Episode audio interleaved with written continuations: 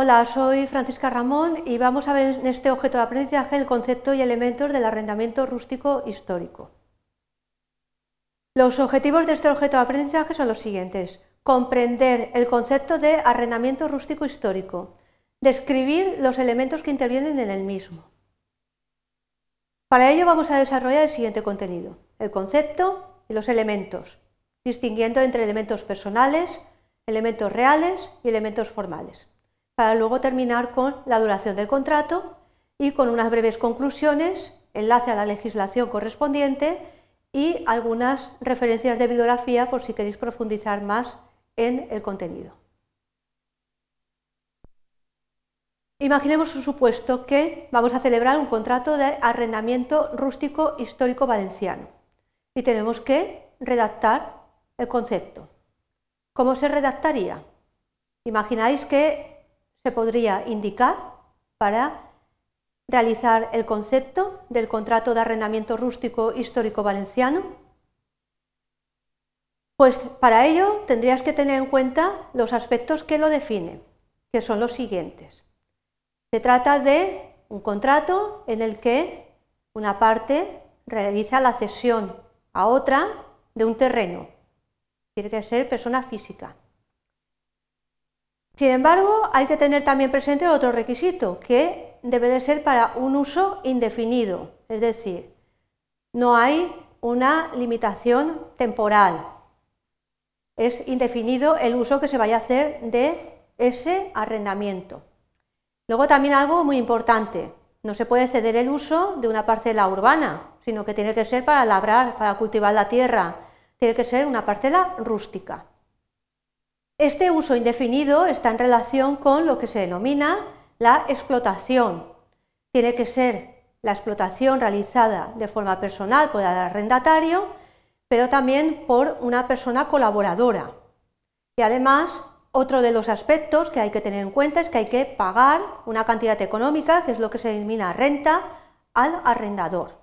Entonces vemos que para establecer un concepto hay que tener presente los aspectos principales que definen este contrato de arrendamiento histórico valenciano, que es diferente a un contrato de arrendamiento normal, un contrato de arrendamiento rústico, porque tiene unas características que lo definen y que lo diferencian precisamente por ser una figura específica del derecho civil foral valenciano. Otra de las preguntas que nos vamos a formular es, en el contrato que vas a celebrar, ¿Qué elementos son necesarios? Pues tenemos que tener en cuenta que hay que contar con varios elementos que van a estar presentes en el contrato, que son los siguientes. Los elementos personales, los elementos reales y los elementos formales. Los elementos personales son las personas que intervienen. Por un lado tenemos al arrendador y por otro lado tenemos al arrendatario. El arrendador es el que cede precisamente el terreno para que el arrendatario lo trabaje.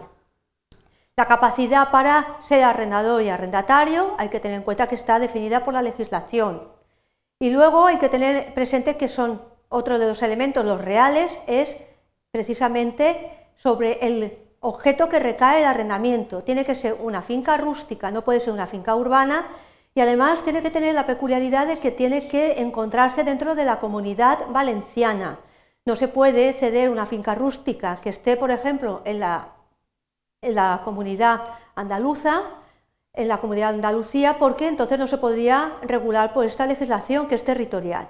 Y luego, otro de los aspectos sería el aspecto o el elemento formal. Tiene que realizarse por escrito, no se puede realizar de forma oral. Entonces hay que tener en cuenta que ya hay una limitación de carácter eh, formal para la celebración de este contrato de arrendamiento.